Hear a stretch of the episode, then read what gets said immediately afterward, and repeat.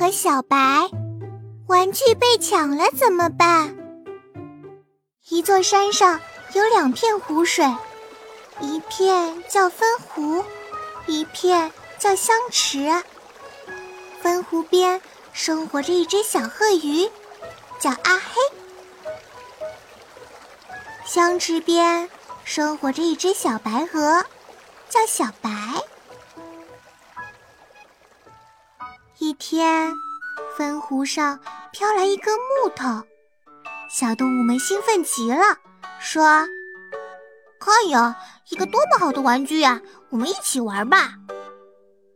话音还没有落，阿黑就一下跳起来，死死抱住木头。是我先抢到的，它是我的皮筏子。阿黑一个人抱着木头玩。其他小动物都没得玩儿。一天，香池里爬上来个螺丝，小动物们很高兴，说：“看呀，一个多么好的玩具啊！我们一起玩吧。”谁知小白冲了出来，把大家赶跑，用脚踩住螺丝，大声喊：“是我先抢到的！”这是我的弹珠。小白一个人玩螺丝，不带小动物们玩。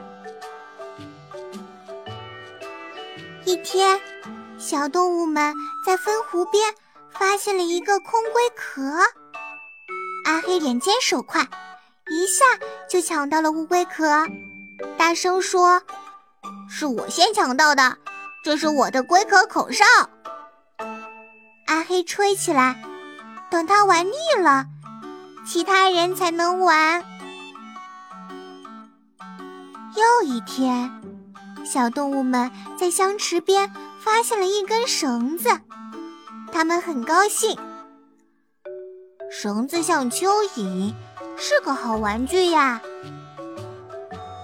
小白马上冲过来，把绳子衔在嘴里。是我先抢到的。这是我的绳子，蚯蚓。小白把绳子拖着玩，抛着玩，踩着玩，就是不给其他小动物玩。渐渐的，阿黑和小白成了远近闻名的霸道鬼。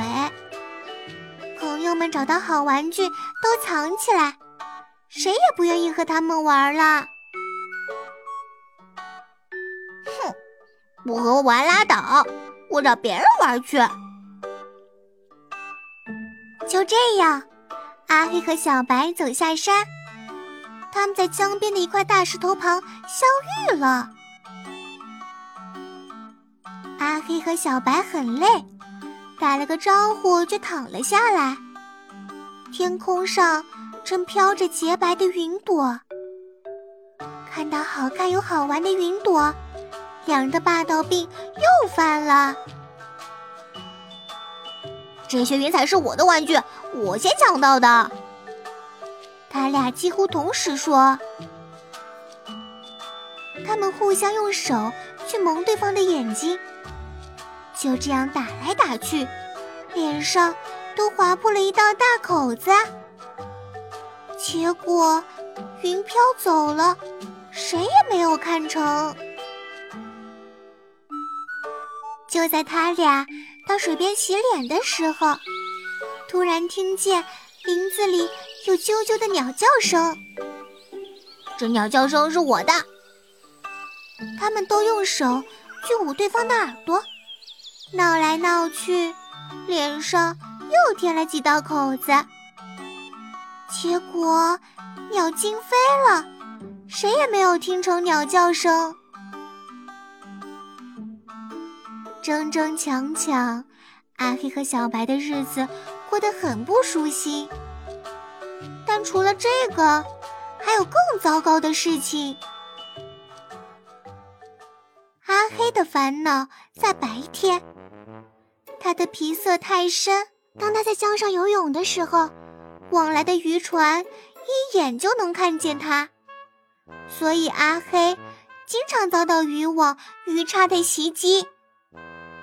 他天天担惊受怕，弄不好哪天就被捉住了。小白的烦恼在夜晚。附近的林子里有只狐狸，一到晚上就来骚扰小白。小白在黑夜里什么也看不见，整夜提心吊胆的，怕被狐狸吃掉。这样的日子太糟糕了。小白说：“得想想办法。”他发现这只狐狸什么也不怕，就怕阿黑。只要阿黑张开大嘴，狐狸就被吓跑了。小白硬着头皮去找阿黑。阿黑，你能晚上当我的守卫吗？阿黑听了，鼻子一哼。小白急了，说：“喂，如果我发现玩具，一定带你玩，好吗？”